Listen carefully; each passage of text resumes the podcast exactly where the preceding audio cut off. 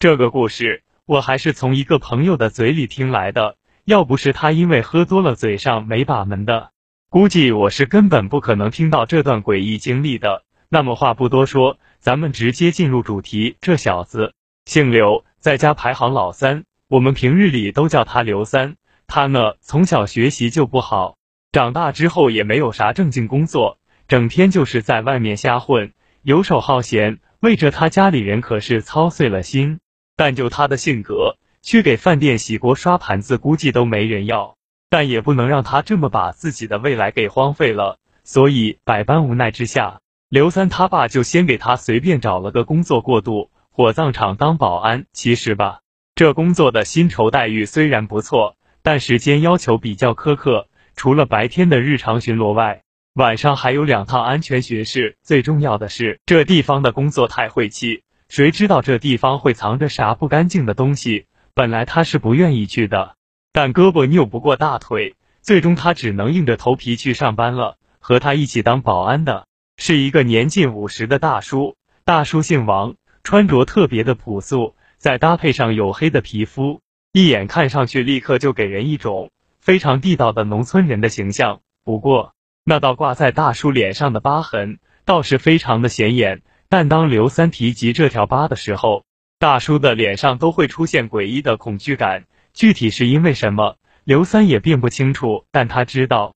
这道疤估计和这火葬场脱不了干系。在刘三刚开始去上班的那几天，大叔带着他熟悉了自己的工作任务以及具体的时间安排。因为工作需要，所以他们晚上是直接住在保安室里的。而变故也是在几天后的夜里发生的。记得当时大叔好像说自己家孩子发高烧，他得去医院照顾一下，所以当天晚上的巡夜工作就交给刘三一个人了。而在大叔准备离开的时候，他却突然提醒刘三：“你晚上巡夜的时候，千万不要靠近焚化厂后面的那个小屋。除此之外，今晚大叔可能赶不回来，所以晚上不论是谁来敲门，都别开。”你就一个人蒙在被窝里睡觉就行了，记住了这些话。刘三在恐怖小说里不知道见过多少遍，所以现在的他也表示非常的无奈。行了，大叔，别废话了，赶快去医院吧。这地方你不用担心，我自己有分寸。大叔现在虽然有些犹豫，但还是转头离开了。而刘三之后则是一个人坐在保安室里。看着电视嗑瓜子，别提有多乐呵了。到了大约十点多的时候，刘三这才拿着手电离开保安室，去进行今晚的最后一次巡夜。起初倒并没啥奇怪的地方，但人啊，就是经不起琢磨。特别是在黑乎乎的地方，那些来自大叔的警告就会被无限的放大，以至于现在的刘三竟然感觉自己的两条腿僵硬的迈不动了。幽冷的夜风此时不断在刘三的身边刮过，阴冷的感觉竟让刘三浑身起鸡皮疙瘩。虽然现在是初夏，但火葬场在郊外，加上某些特殊原因的影响，导致晚上的冷风像刀子一样刺骨。他就这么在原地站了半分钟，而当他在抬起头的时候，却通过手电的光线看到眼前出现的建筑。不正是大叔嘴里提到的那个焚化厂后面的小屋吗？自己什么时候走到这地方来了？记得刚才他不是才绕到厂前吗？到厂后面至少还得走五分钟，这这究竟是怎么回事？正在他诧异的时候，他却赫然听到，在这夜风呼啸之间，竟然发出滋滋滋的尖锐声。顺着声音挪动手电的光线，刹那间，一只暗绿色的手。赫然出现在刘三的视野中，这只手紧紧的扒在门板上，长的离谱的指甲在门板上轻轻的滑动着，而那诡异的滋滋声就是这指甲发出的。鬼这个东西虽然大家都有所耳闻，但亲眼所见的又有几个？而在撞鬼后，大家所做出的反应却是惊人的一致，掉头就跑，没有任何的犹豫，并且还伴随着尖叫声。而刘三自然也并不例外。现在的他几乎是以平生最快的速度跑回了保安室，并紧紧的顶上了大门，随后浑身颤抖的躲进了一个犄角旮旯，而他的眼睛还在四下转动着，生怕刚才那鬼东西会跟过来。在他的情绪稍微稳定了一些后，他这才突然意识到，自己所处的这个保安室似乎有些不对劲。他记得自己之前出去的时候灯是开着的，为什么回来后保安室里的灯全都关掉了？是停电了吗？不可能，因为电视还亮着，里面的节目仍在播放，根本没有受到的影响。既然如此，那保安室里的灯又是谁关的呢？难道说……想到这里，刘三整个人汗毛耸立，而他身体上的颤抖幅度就好像是被加装了马达一样，停不下来。就在此时，诡异的敲门声却好似无形的重锤，重重的砸在了刘三脆弱的心灵上。来了，真的来了！我我虽然平时嘴臭了点，可却绝没干过伤天害理的事情啊！这你找谁索命也别找我啊！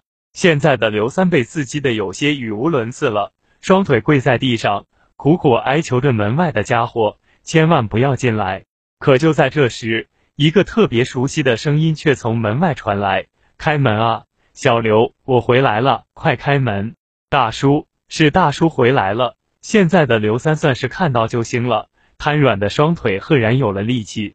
只见他一个箭步冲到门前，并透过窗户瞥了一眼窗外，在确定是大叔本人后，他这才把门给打开。你小子咋回事？慌里慌张的撞鬼了？